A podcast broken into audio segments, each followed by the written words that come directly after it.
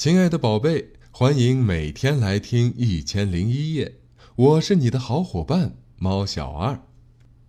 今天猫小二给大家带来了一个充满魔力的现代童话，它的名字叫做《贪婪国王的生日礼物》，它的作者是德国的尼勒。那么接下来就让我们听听一位拥有一切的国王的生日礼物到底是什么呢？从前有一位国王，他住在宫殿里。这座宫殿和他居住的城市一样大。宫殿有六十层，整整三十五万四千七百二十一个房间，每一个房间都堆满了国王的宝物。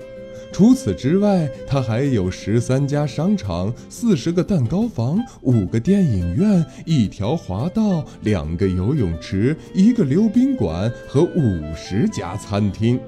哎呦，你能想象得出来吗？国王的宫殿太大了，连他自己也曾迷路两百零三次。有时候他不得不花上一整天的时间去找他的仆人们，因为仆人们找不到他在哪个房间。这一点儿也不奇怪，因为每一个房间都塞得满满的。瞧瞧，你找到国王了吗？他呀，在一万零二百七十四号房间里。除了拥有这么多东西以外，国王还拥有很多的时间。大多数时候，他都在一个房间一个房间的清点自己的财产，这让他感觉很满足。不过，有时候他的心情也会变坏，于是他就站在阳台上放眼望花园。花园这么大，一眼都望不到头。这让他感觉他拥有的世界无边无际，太棒了！顿时他就平静下来，重新振奋起来了。如果眺望花园不能让心情变好的话，国王就坐进一顶大轿子里，让人抬着他在城里转悠。轿子非常非常高，坐在里面往下看，人们就好像一个个玻璃球一样。正因为看起来人们这么小，小的就像玻璃球一样，国王顿时就觉得自己高大起来，特别高大。但是终于有一天，坐轿子也不能让国王高兴起来了。没人注意到，国王的心情一天比一天糟糕。更让国王担心的是，他不知道这些坏心情是从哪儿来的。他已经拥有了人们想要的一切，而这实际上正是大家目前头疼的问题，因为国王的生日就要到了。给一个拥有一切的人送什么礼物呢？当然了，这件东西得非同寻常，所以为了准备礼物，大家冲进了昂贵的商店，到遥远的地方，甚至前往自己也不知道的陌生国家。他们中有好多人都没有回来，因为呀，他们自己都不清楚自己在哪里。国王的生日到了。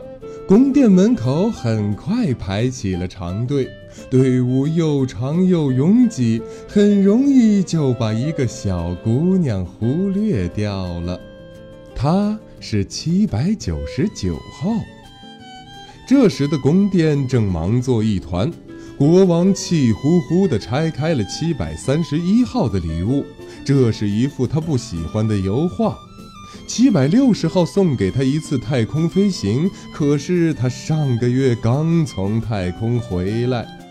看到七百七十一号送的金马桶刷，他哭笑不得。他嘴角僵硬着招手叫七百七十二号进来。所有的一切与以往的每一年没有任何区别。对着七百九十六号的礼物，他连续打了两次哈欠。到了七百九十七号的时候，他的眼皮沉重地耷楞了下来。到了七百九十七号的时候，他的眼皮沉重地耷拉了下来。七百九十八号的礼物让他彻底失去了兴趣，然后他睡着了。突然，国王的肚子不知道被谁拧了一下，他惊醒了。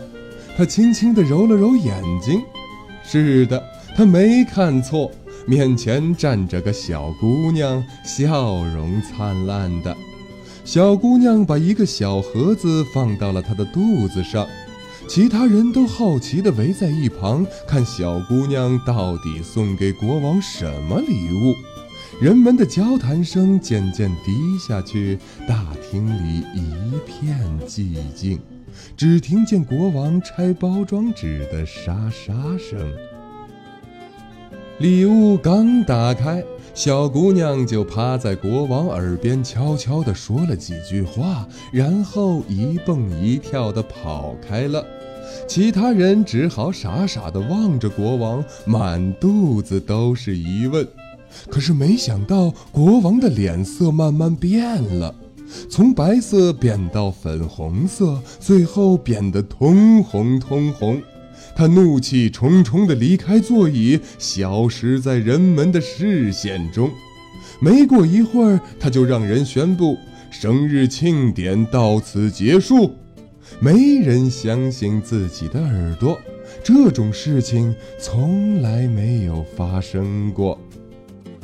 国王到哪儿去了？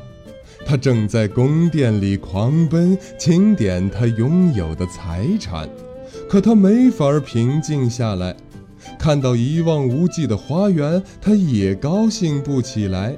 坐在高高的轿子上，他却突然感觉自己很渺小。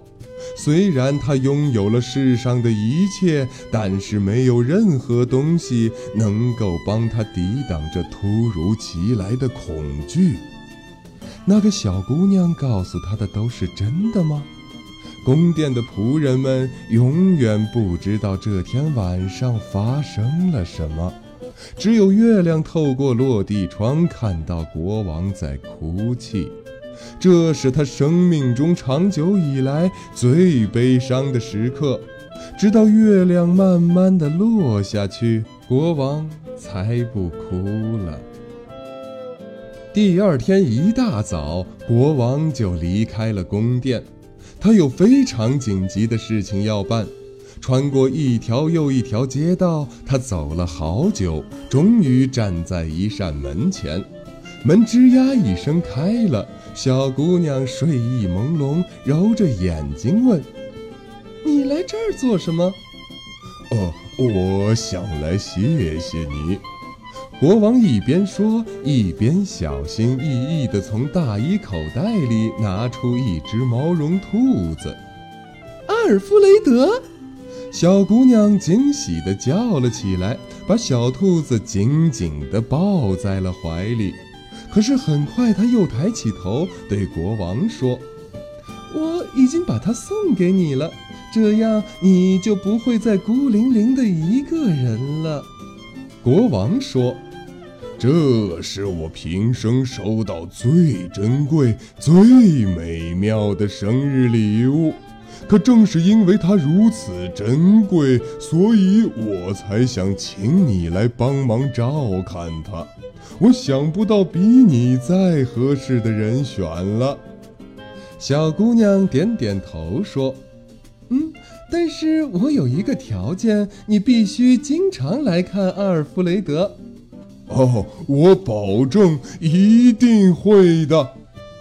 国王许下了诺言。突然间，他的心底暖洋洋的，暖意慢慢包裹了他的全身。这股暖流是如此的浩瀚、无穷无尽，仿佛已经抵达了彼岸。这一次，国王知道，感觉对了。一年以后，很多事情都变了，人们不必再给国王送生日礼物，在他生日的这一天。国王邀请大家来参加最盛大的年度晚会，夜里，当月亮爬上来，他吓得差点从天上掉下去。往常冷冷清清的宫殿里，到处都是唱歌跳舞的人。月亮仔细一瞧，瞅见了戴着皇冠的小姑娘。这真是长久以来最美好的时刻。嗯，虽然不明白为什么，但是必须得承认。聚会一直充满了欢声笑语。直到月亮慢慢消失在花园的小山背后，温暖的朝阳冉冉升起。今天的故事就讲到这里了，小朋友们，你们知道小女孩对国王说了些什么吗？嗯，告诉猫小二吧。小朋友们，晚安。